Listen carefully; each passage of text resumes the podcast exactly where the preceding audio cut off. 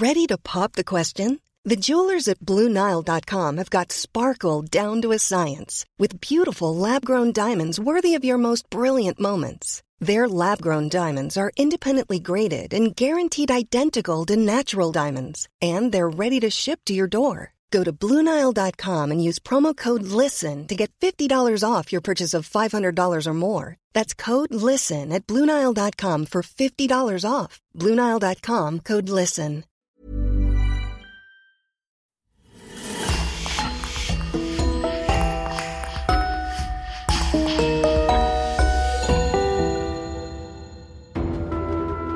Bonjour et bienvenue pour une nouvelle affaire criminelle.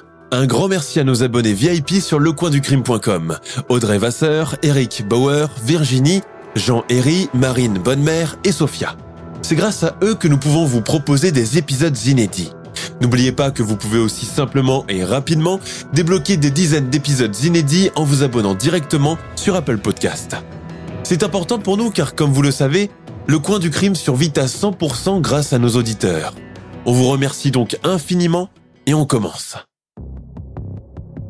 À la fin des années 90, le milieu carcéral marocain est marqué par une série de meurtres terrifiants et particulièrement violents. C'est le début de la légende d'Ibrahim al-Hassani, plus connu sous l'appellation d'Ibrahim Hanza, un mélange explosif de muscles, de force et de colère effroyable. Dans toutes les prisons où il sera arrêté, Hanza cherchera toujours le moyen de s'évader. Son mot d'ordre, tuer tous ceux qui se mettront au travers de son chemin, au point de commettre l'irréparable.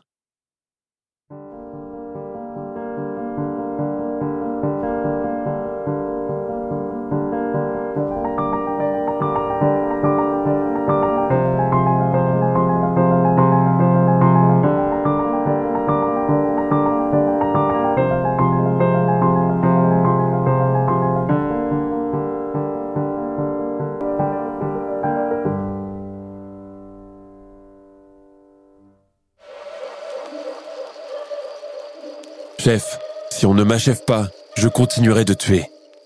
Ce sont les mots d'Ibrahim Hanza. Kouribga, années 80. Le divorce est un sujet tabou dans le Maroc des années 80 et beaucoup de femmes préfèrent la polygamie ou la mort plutôt que d'être un jour répudiées par leur mari. D'ailleurs, une femme ne peut pas demander le divorce. Seul un homme peut y prétendre. Mais celles qui, pour une raison ou une autre, sont contraintes à passer devant le juge, finissent par se résigner. À partir de cette date, elles voient les portes se fermer devant elles, leurs amis prendre leur distance, et sont à peine tolérées par leurs familles respectives. Ces femmes divorcées font l'objet de rumeurs infondées, de médisances et d'histoires créées de toutes pièces, même si au fond, elles n'ont rien à se reprocher. Quand elles ont des enfants, cela est encore pire, car il faut s'armer de patience, de volonté et être épaulé d'un bon avocat pour espérer obtenir une pension alimentaire. Dans les grandes villes comme Casablanca, Rabat ou Marrakech, cette situation, bien que pas acceptée, est tout de même tolérée. Mais dans les patelins et les villages, cela ne se passe pas comme cela. Quand Ibrahim al-Hassani vient au monde en 1981 à Kouribga, ville du centre du pays connue pour sa mine de phosphate la plus importante en Afrique du Nord, le couple formé par ses parents bat déjà de l'aile. Leurs disputes sont connues de tout le quartier et il ne se passe pas un jour sans que la femme vienne trouver refuge chez une voisine, un œil au beurre noir et des hématomes sur tout le corps. Au terme d'une vie conjugale chaotique marquée par le conflit, les parents d'Ibrahim finissent par divorcer alors qu'il n'a que 5 ans. Il n'a pas d'autres frères et sœurs. Sa mère resté sans ressources, est obligé de trouver du travail pour subvenir aux besoins de son fils, dont le père ne veut plus entendre parler. Une de ses parentes, installée à Agadir, lui propose alors de quitter Kouribga et venir la rejoindre avec son fils. Acceptant cette main tendue, la mère migre vers Agadir, ville berbère du sud, qui donne sur la côte atlantique et est réputée pour ses usines de poissonnerie. Les premiers temps, avec son fils, ils vivent chez cette même cousine, dans la promiscuité de son logement de fortune. Une simple chambre de location, avec toilette commune sur le palier. La cousine de la maman est encore célibataire, mais se targue déjà d'être indépendante et gagner sa vie depuis deux ans en travaillant comme ouvrière dans une poissonnerie. Si tu veux, tu peux venir travailler avec moi, j'en toucherai un mot au contremaître, je suis sûr qu'il sera d'accord. Effectivement, Il ne se passe pas beaucoup de temps sans que la maman d'Ibrahim parvienne à décrocher un emploi d'ouvrière dans une usine de sardines en conserve, filière de celle où travaille déjà sa cousine. Le travail à l'usine est difficile. Les horaires varient parfois le jour, parfois la nuit, suivant l'arrivage des bateaux de pêche. Les conditions de travail sont physiquement éprouvantes, car les ouvrières restent debout pendant des heures dans la chaîne de froid ou dans l'eau saline jusqu'à la taille. La mère se prend dans ce circuit infernal pour pouvoir assurer sa survie et celle de son fils. Comme elle est souvent absente de la maison, Ibrahim mène une enfance solitaire et désœuvrée dans le quartier d'Anza, où ils ont loué une petite chambre au milieu de familles aussi défavorisées que la leur. Livré à lui-même, il fait ce qu'il veut, quand il veut, sans se fixer aucune limite, manquant souvent l'école et lui préférant largement celle de la rue. À l'âge de 13 ans, c'est déjà un adolescent physique imposant et fort, un atout dont il commence à abuser pour affronter les petits gangs de rue qui lui cherchent la bagarre. Belliqueux, fier de son allure intimidante, il sombre rapidement dans la petite délinquance, se met à voler à l'étalage et finit par être arrêté. La descente aux enfers du jeune Ibrahim commence à partir de là. C'est ainsi qu'il se retrouve en maison de redressement puis dans un orphelinat où son attitude pugnace et réfractaire à l'ordre ne lui attire que des ennemis. Il est finalement relâché un an plus tard et retourne vivre chez sa mère. Mais sa réputation est déjà entachée et son casier judiciaire plein.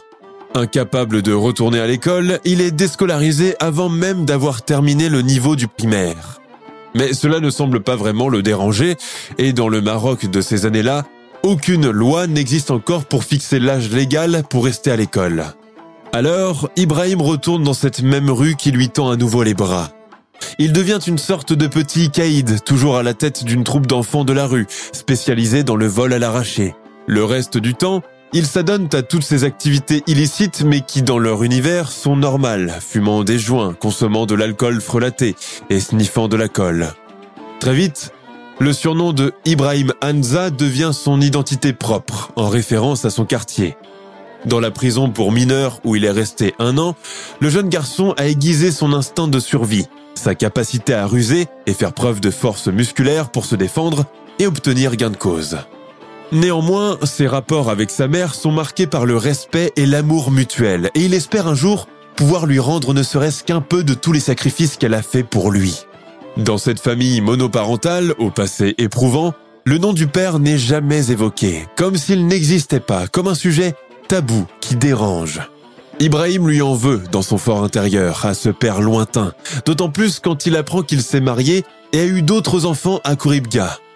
Quatre années s'écoulent et le jeune homme, âgé à présent de 17 ans, commence à haïr les conditions de vie de sa mère. Cette pièce exiguë, sans toilette et sans fenêtre, meublée chichement, où il se retrouve en tête à tête, assis à même le sol, autour d'une petite table basse à laquelle il manque un pied, pour partager un verre de thé et un maigre repas.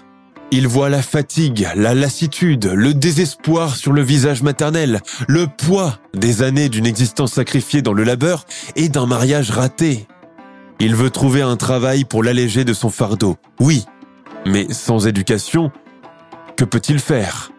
Il n'a même pas de compétences en tant qu'artisan. D'ailleurs, avec son caractère sanguin, il finira tôt ou tard par se disputer avec son patron. Les autres garçons, pour le provoquer, le harcèle de questions sur son père, et cela le plonge dans une colère noire. D'autant plus que dans le voisinage, les langues médisantes disent qu'il est bâtard, et sa mère, une femme de rien, obligée de fuir sa ville natale pour venir cacher sa honte entre guillemets à Agadir. Ce nom de bâtard devient l'obsession d'Ibrahim et fera plus tard des ravages sur sa personnalité déjà pas commode. Un jour d'octobre 1999, un jeune étudiant fraîchement installé dans le quartier entre dans un litige avec lui au sujet de tapage nocturne. S'il ne fait pas le poids devant cette masse de biceps, l'étudiant finit par lui dire la phrase décisive. Tu n'es qu'un inculte et un bâtard, tu ne sais que frapper. Frapper parce que tu n'es pas assez intelligent pour dialoguer. Ibrahim ne réagit pas tout de suite, ravalant sa fierté. Il rentre chez lui, couvert de honte, regrettant déjà de ne pas avoir riposté sur le moment. Mais il bouillonne. Non, il ne lui fera pas passer cela. Le soir même, il se glisse derrière le mur de sa maison, pour faire le guet. Il finit par apercevoir l'étudiant, rentrant chez lui avec un sac de course à la main. Ibrahim sort à cet instant de sa cachette, armé d'un couteau. Il saute sur son ennemi et lui plante l'arme dans l'abdomen. L'étudiant tombe raide par terre, hurlant de douleur et perdant son sang. Le quartier d'Anza est aussitôt alerté par l'incident. Tous les voisins se précipitent dehors pour voir ce qu'il se passe. Ibrahim, son couteau encore à la main, n'a pas bougé. Il faut appeler une ambulance se met à hurler une voisine. L'attroupement se fait autour de la victime agonisante et de son bourreau, raide et immobile, ne cherchant même pas à s'échapper. Mais qu'as-tu fait, mécréant Assassin Il fallait bien que cela arrive un jour Il faut appeler la police Ibrahim comprend alors qu'il est dans un pétrin. Le mot police agit comme un électrochoc sur lui et un douloureux flashback du centre pour redressement pour mineurs lui revient en mémoire. Il brandit alors son couteau. Que personne ne s'approche ou je vous tue tous. Femmes et enfants se mettent aussitôt à hurler et à courir dans tous les sens. En un clin d'œil, la foule de voisins se disperse, terrorisée. Ibrahim profite de cette trêve et prend la fuite, quittant à toutes jambes le quartier faiblement éclairé, courant à toute allure, incapable de s'arrêter. Il lui faut gagner du temps. Alors, il fonce à la gare routière d'Almacira, prend un ticket d'autocar direction Tétouan, à l'extrême nord du royaume, monte à bord et s'assoit dans un siège. Avant que le car ne démarre, il reste aux aguets, craignant de voir surgir d'une minute à l'autre une fourgonnette de police. Mais rien de cela ne se produit. Le véhicule, rempli de voyageurs, finit par quitter la gare routière direction Tétouan. Un trajet d'environ 17 heures. Le voilà devenu fugitif et en cavale. Autour de lui, personne ne sait qui il est, ni ce qu'il vient de faire. Les gens sont en train de s'assoupir tranquillement sous un fond de musique folklorique berbère diffusée par la radio. La nuit est déjà tombée et lui aussi finit par s'endormir. La nuit est pourtant courte sur ce siège tellement inconfortable où il a du mal à bouger son gros corps massif. À côté de lui, un vieil homme enturbané ronfle bruyamment. Quand Ibrahim se réveille brusquement, le soleil pointe déjà par la fenêtre. Il jette un coup d'œil sur la route et voit la pancarte Marrakech. L'autocar s'arrête pour que les voyageurs puissent faire une pause et prendre leur petit déjeuner. Ibrahim descend lui aussi. Il va acheter des cigarettes au détail à un marchand. Ensuite, il commande un verre de thé et une galette de semoule à la gargote de l'air de repos. Il déjeune, fume en sirotant son thé sans perdre du regard le mouvement de va-et-vient autour de lui. Mais tout a l'air parfaitement normal. Personne ne le regarde de manière suspecte. Un moment, il sursaute en voyant arriver vers lui un agent de police en uniforme. Il reste immobile pendant un instant. Mais le policier jette un bref regard sur lui et va s'installer à une table pour commander un café. Il soupire de soulagement, mais cela ne le rassure pas pour autant. Et si la police était déjà à ses trousses à l'heure qu'il est Et si les autorités ont déjà donné l'alerte dans les autres villes? Inutile de s'attarder. Il ne doit surtout pas se faire remarquer. Il paye et quitte rapidement la table. Par chance, l'autocar est déjà en train de se mettre en route. Le voyage se poursuit. Il traverse les villes de Ceta, Casablanca, Mohamedia, Rabat, Kenitra, avant de s'acheminer sur la nouvelle autoroute en direction du nord. À Tanger, Ibrahim est tenté de descendre, mais il aperçoit une voiture de police et deux agents en train de parler dans des talkie Alors, il change d'avis et préfère patienter jusqu'à Tétouan. Plus que deux heures de trajet. L'autocar arrive finalement au terminus de la gare routière de Tétouan. Le fugitif descend, se glisse discrètement dans la foule, malgré ses 1m93 qui ne passent pas inaperçus. Ibrahim trouve une planque et tente de se faire oublier. Il cherche surtout un passeur pour le conduire clandestinement en Espagne à bord de l'un de ces radeaux de fortune qui font la triste renommée de la côte méditerranée marocaine. L'idée de prendre le large lui est venue au moment de quitter Agadir. Auparavant, il lui est arrivé de recevoir les échos de gars chanceux qui se sont retrouvés en Europe, ont trouvé du travail, ont même réussi à se marier avec des femmes assez crédules pour leur fournir le gîte, le couvert et les papiers, entre guillemets. Le précieux sésame, le document qui fait de vous un citoyen en bonne et due forme, capable de circuler librement dans toute l'Europe. Il se souvient de ces récits de jeunes hommes revenus au bercail à bord de Mercedes rutilantes chargées de cadeaux pour leur famille, véritables enfants prodiges, les poches pleines de billets et achetant des terrains, des maisons et des cafés. Jour après jour, l'idée de partir devient son obsession, son moteur. Il se met alors à longer la côte à la tombée de la nuit, moment propice de ses voyages clandestins vers l'Eldorado européen, qui loin d'arriver à bon port comme on laisse bien croire, se conclut souvent en noyade collective ou en guet-apens. Ibrahim a conscience du danger encouru, mais il n'a rien à craindre puisqu'il a appris à nager à Agadir avec les autres garnements de son quartier. Pour cela, il montait jusqu'au sommet d'une falaise surplombant la mer déchaînée et se jetait dans les vagues, se blessant parfois au rocher. Buvant plus d'une fois la tasse, mais l'adrénaline et ce sentiment de défier la nature étaient plus grands que tout le reste.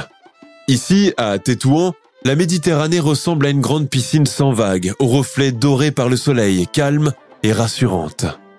Ibrahim se renseigne auprès du milieu qui gère le commerce illégal du voyage clandestin. Il apprend qu'effectivement, il est tout à fait possible d'effectuer la traversée et qu'il existe plusieurs réseaux qui organisent cela. Un business d'ailleurs bien ficelé, où la tromperie et la corruption règnent pour permettre son déroulement. Selon les conditions climatiques, il peut y avoir jusqu'à 4 départs par semaine. Ibrahim trouve finalement quelqu'un pour le faire passer de l'autre côté de la rive. Mais un obstacle de taille se dresse devant lui. Le coût du voyage n'est pas du tout donné. 4 millions, environ 4200 euros. Il tente de marchander sans succès. Il comprend à cet instant que la force physique qui a fait sa renommée dans son quartier d'Agadir n'est d'aucun secours ici et n'impressionne pas tant que cela les passeurs riffins à la mine imperturbable. Que faire à présent? Il lui vient alors une idée. Il rentre en contact avec sa mère, lui explique son projet, tente de la convaincre et l'attendrir. Je sais que ce que je te demande est impossible, mais il faut que je m'en aille d'ici le plus vite possible. Aide-moi, je t'en supplie. Elle n'a pas la somme demandée, mais elle promet de faire de son mieux. C'est ainsi que durant six mois, il fait plusieurs allers et retours entre Tétouan et Agadir, incognito, se rendant en douce chez sa mère et parfois chez la cousine qui les a ramenés le premier jour, tentant de trouver un compromis et espérant obtenir l'argent de la traversée tant convoitée. Empruntant à droite et à gauche, la mère parvient avec grande peine à réunir la somme de 3000 euros qu'elle donne à son fils à condition de les lui rendre quand il fera fortune en Espagne. Ibrahim ne sait comment la remercier. Il lui baise tendrement la main, flétri par les longues heures passées dans la chaîne de froid de l'usine de sardines. Le soir même, il prend un billet d'autocar et rentre à Tétouan. Sur place, il va trouver les deux frères passeurs avec qui il a noué précédemment le contact.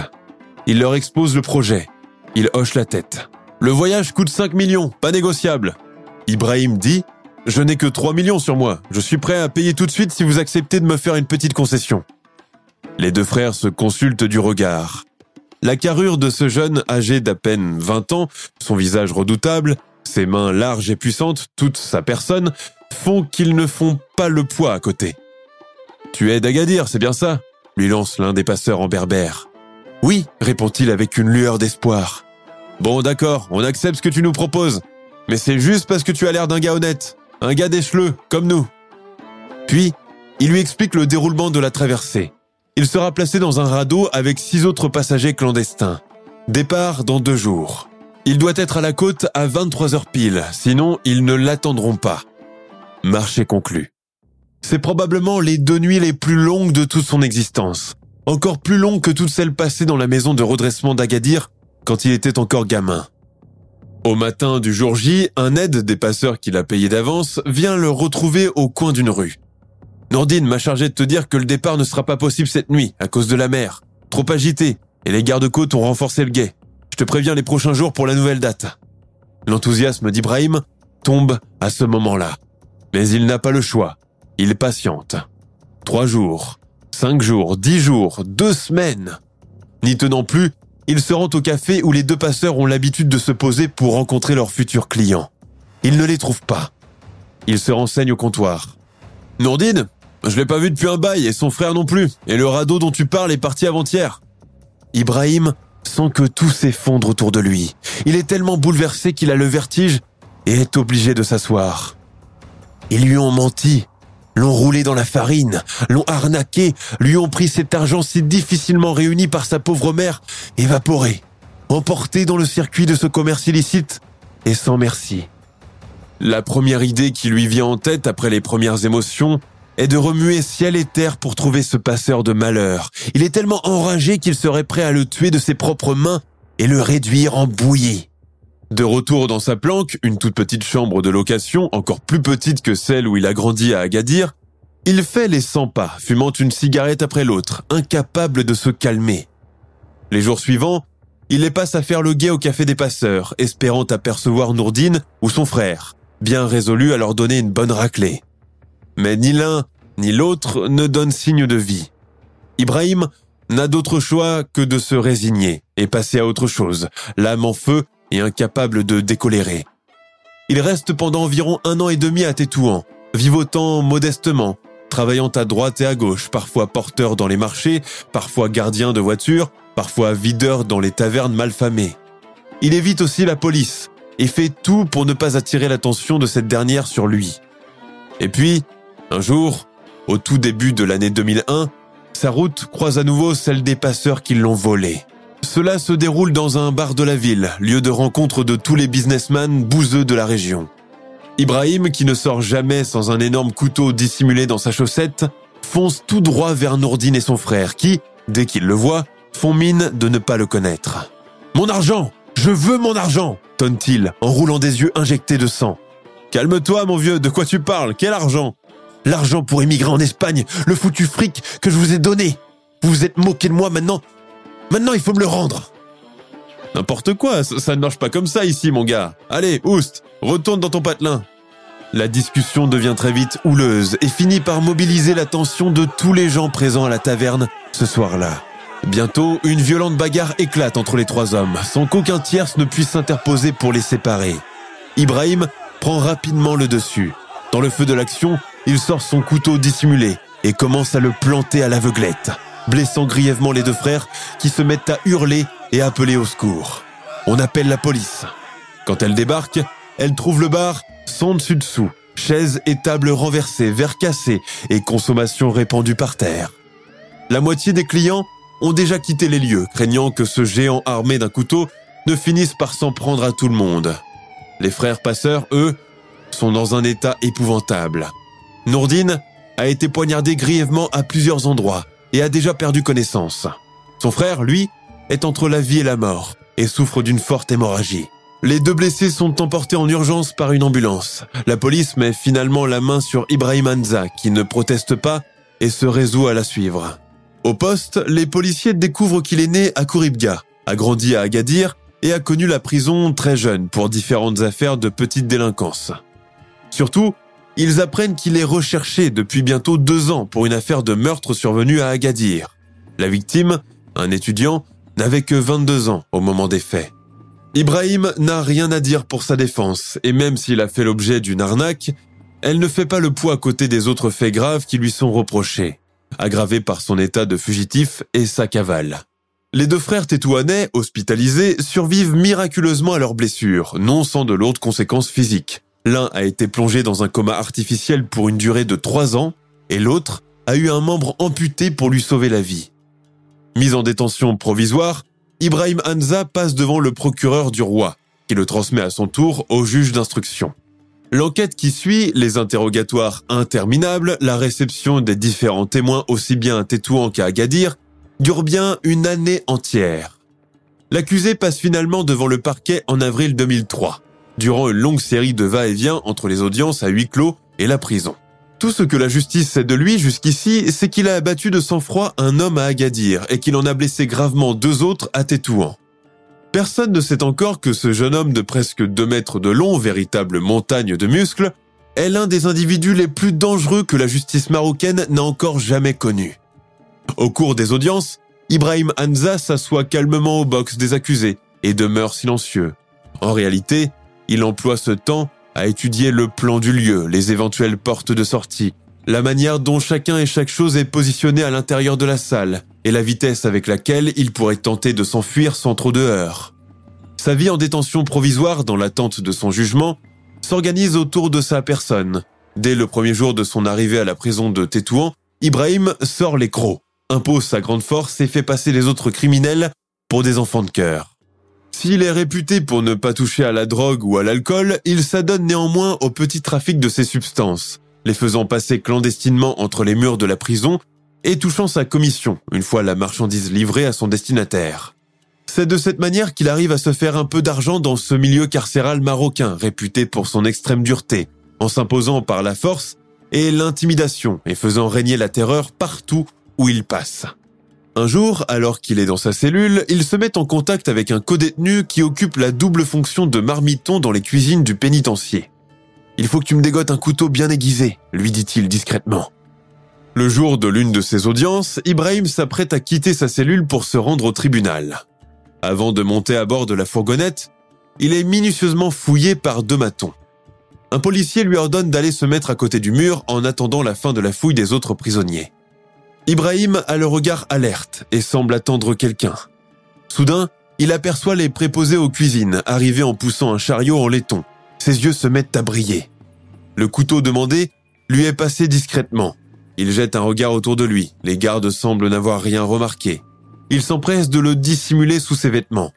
Assis dans la fourgonnette avec une dizaine d'autres codétenus, Ibrahim s'achemine vers le tribunal de première instance car tous ont des audiences ce jour-là. La sienne commence sur les coups de 13 heures. Quand il entre, escorté par deux policiers, il remarque tout de suite qu'il n'y a pas grand monde dans la salle, soit environ une quarantaine de personnes tout au plus. Fidèle à son habitude, Ibrahim prend place à son box et se mure dans le silence, écoutant attentivement le procès verbal lu par le juge d'instruction. Une demi-heure plus tard, après le début de l'audience, alors que chacun a le nez plongé dans ses papiers, Ibrahim sort doucement le couteau et se met à le brandir devant la cour pour leur faire peur. La scène, terrifiante et insolite, crée un vent de panique générale. Qui sait ce que ce géant peut faire? Grisé par la peur qu'il suscite, Ibrahim Hanza, brandissant son arme, marche droit vers l'estrade du juge, bien résolu à le tuer. C'est là qu'un brave et jeune policier se jette sur lui par derrière, tentant désespérément de l'immobiliser, bien que ne faisant pas le poids à côté de lui. Pour s'en débarrasser, Ibrahim le saisit par la gorge et lui plante le couteau dedans. Le policier s'effondre par terre, suffoquant dans son sang. Un autre policier tente de l'arrêter et se retrouve blessé, un coup de couteau qui faillit lui arracher le bras. La salle se transforme en champ de bataille, agité par les hurlements de terreur et les appels au secours. Dans un acte désespéré, les avocats présents forment alors une véritable chaîne humaine pour tenter de repousser le criminel, chacun armé avec ce qui lui tombe sous la main. Une chaise, une table, un cartable, une pile de dossiers.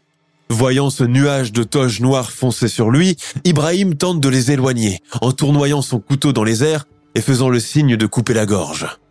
À ce moment, un groupe de policiers stationnant devant la porte de la salle entre en courant, se jette à cinq sur le géant, finissent par lui retirer son arme et l'immobiliser face contre terre. Pour ce nouveau crime, Ibrahim est renvoyé en prison, en cellule d'isolement, avec garde rapprochée. Le premier policier mort est enterré de manière solennelle et honorable en présence de tout le corps policier et militaire de la région. Quelques jours plus tard, alors que le tribunal est encore secoué par cette affaire, débute l'enquête pour tenter d'élucider le mystère de ce couteau que le détenu avait réussi à passer et cacher dans ses vêtements, au nez et à la barbe des gardiens.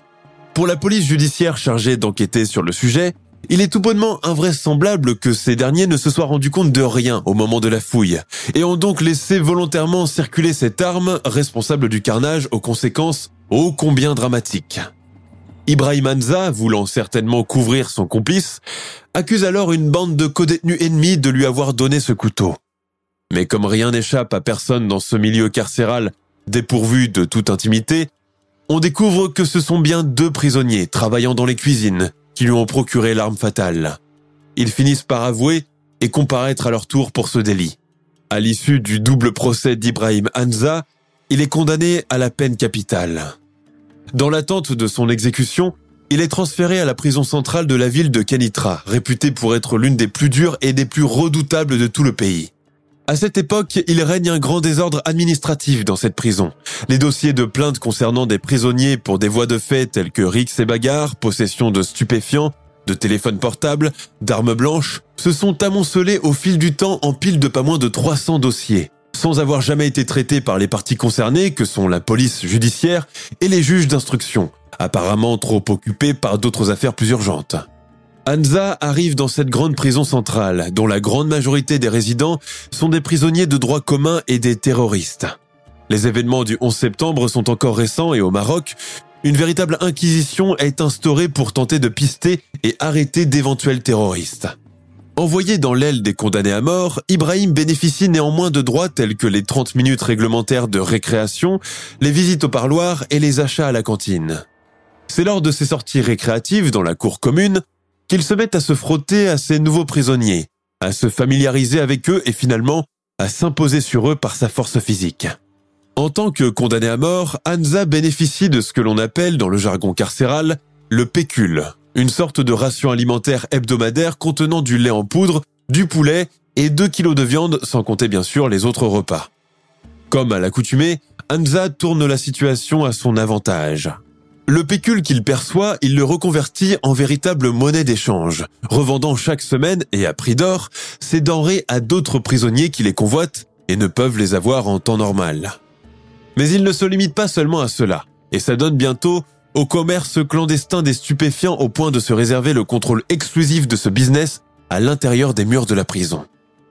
Sa réputation déjà terrible commence à faire le tour de tous les quartiers.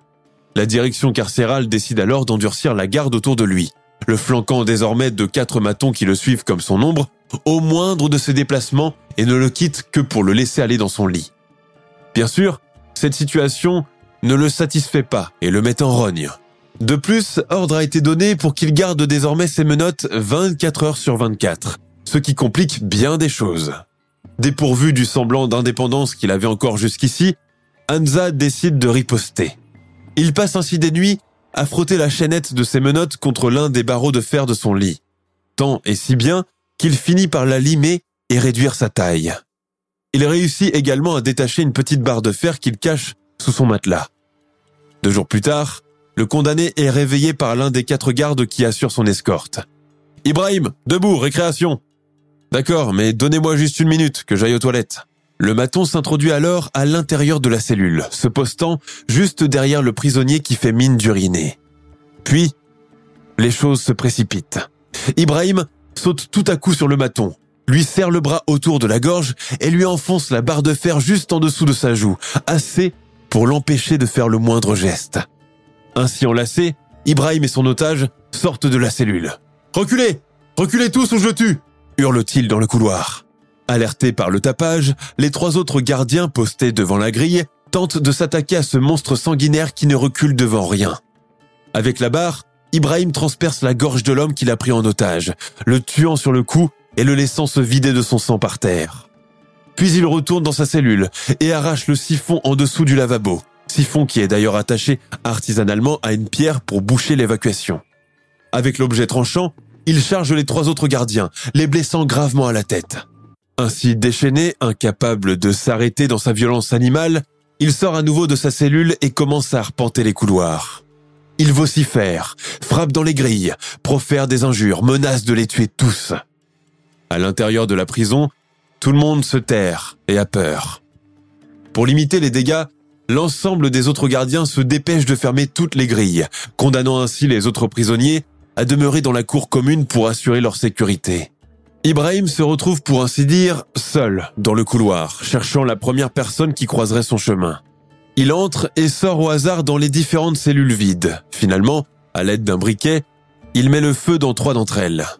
Pendant ce temps, L'alerte générale est donnée. Au bout d'une demi-heure, tous les corps d'autorité policières, militaires et judiciaires se rendent sur place pour tenter de mettre fin à ce chaos.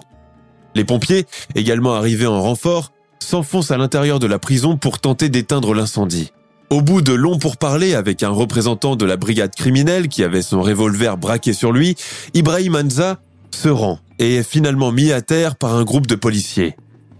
Dans sa cellule, les corps des trois matons baignant dans leur sang sont retrouvés.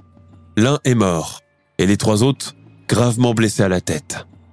Après avoir longuement écouté ce qu'il avait à dire, notamment sa volonté d'être transféré dans une autre prison, Ibrahim Anza, menotté des pieds à la tête, est embarqué à bord d'une camionnette blindée de la prison et escorté sous bon ordre par pas moins de six voitures de police jusqu'à la sortie de la ville, où il est confié aux mains de la gendarmerie royale qui le met en détention dans la prison des Acquis. S'il pensait que la prison de Kenitra était dure, sa nouvelle cellule à Ezaki est sous bonne garde rapprochée. Pour le punir, on le prive de tout. De plus, il n'a pas le droit d'ôter ses menottes, pas même pour aller aux toilettes, se laver et manger. Il est mis en isolement total, avec interdiction formelle de communiquer avec les autres prisonniers et le temps de sa récréation est réduit à 10 minutes par jour au lieu de la demi-heure réglementaire. Entre-temps, le verdict de l'affaire des gardiens sauvagement attaqués tombe. Deuxième condamnation à mort pour Ibrahim Hanza. L'ordre est encore une fois donné pour lui faire changer de prison. C'est ainsi qu'il quitte celle des acquis pour être transféré dans la prison de la ville de Safi. Et là, que se passe-t-il? La garde autour du monstre sanguinaire, extrêmement sévère les premiers jours, finit par se relâcher quelque peu. Ibrahim, malgré le fait qu'il porte des menottes jour et nuit, profite de ce laxisme et se met à nouveau à essayer de rentrer en contact avec les autres détenus, qui le connaissent de réputation et le craignent déjà. Il profite aussi de ce climat plus détendu pour s'adonner à ses anciennes habitudes de petit trafic de drogue et de commerce de denrées alimentaires. Au cours de cette période, il reçoit plusieurs fois la visite de sa mère, allant jusqu'à être capable de lui donner de l'argent grâce aux gains amassés de ses commerces.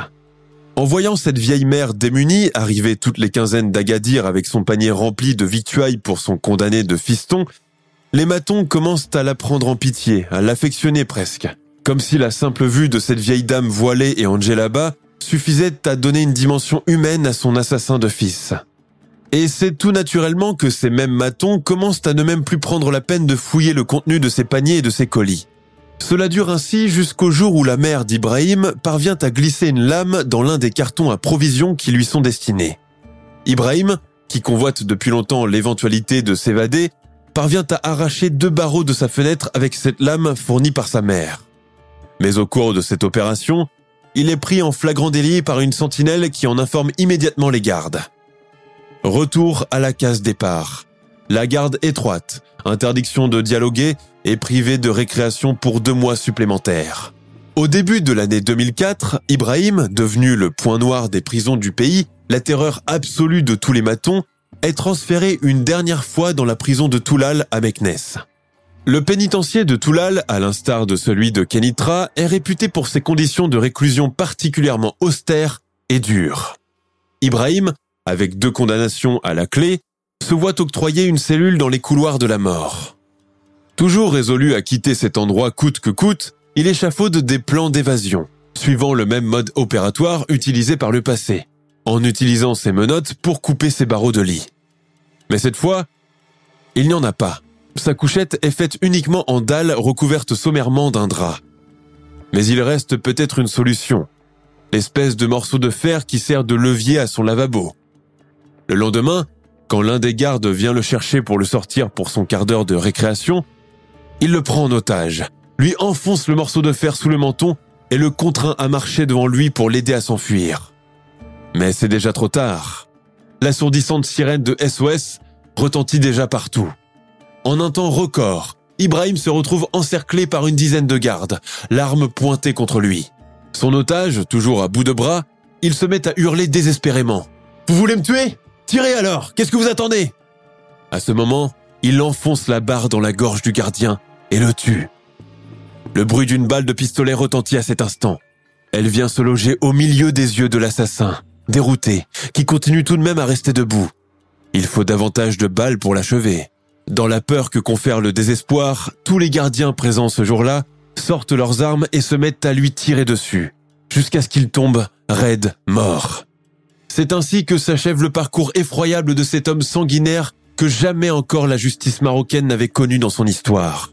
Jusqu'à aujourd'hui, il est difficile de connaître le motif qui a poussé Ibrahim al-Hassani à tuer. Les policiers qui l'ont longuement interrogé par le passé et les prisonniers qui ont eu l'occasion de le fréquenter parlent tous de cette colère dévorante qu'il couvait en lui.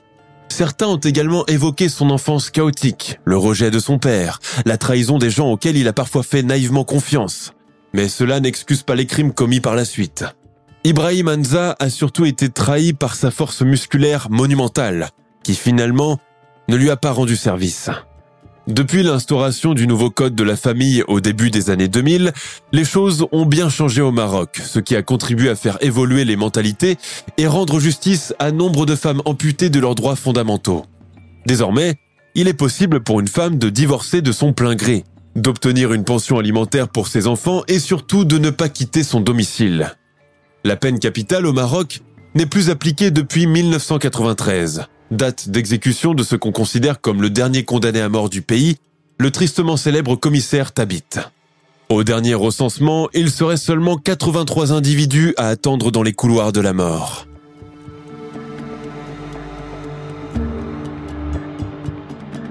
Nous sommes à la fin de notre émission du jour. N'hésitez pas à écouter les autres émissions du podcast et à prendre 5 secondes pour nous laisser un 5 étoiles sur iTunes.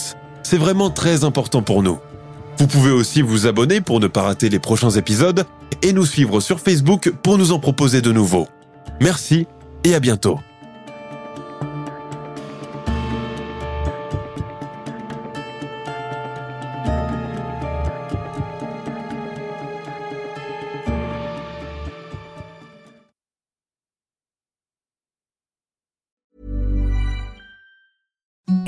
Imagine the softest sheets you've ever felt. Now imagine them getting even softer over time. That's what you'll feel with Bowl and Branch's organic cotton sheets. In a recent customer survey, 96% replied that Bowl and Branch sheets get softer with every wash. Start getting your best night's sleep in these sheets that get softer and softer for years to come. Try their sheets with a 30-night guarantee. Plus, get 15% off your first order at bowlandbranch.com. Code BUTTERY. Exclusions apply. See site for details.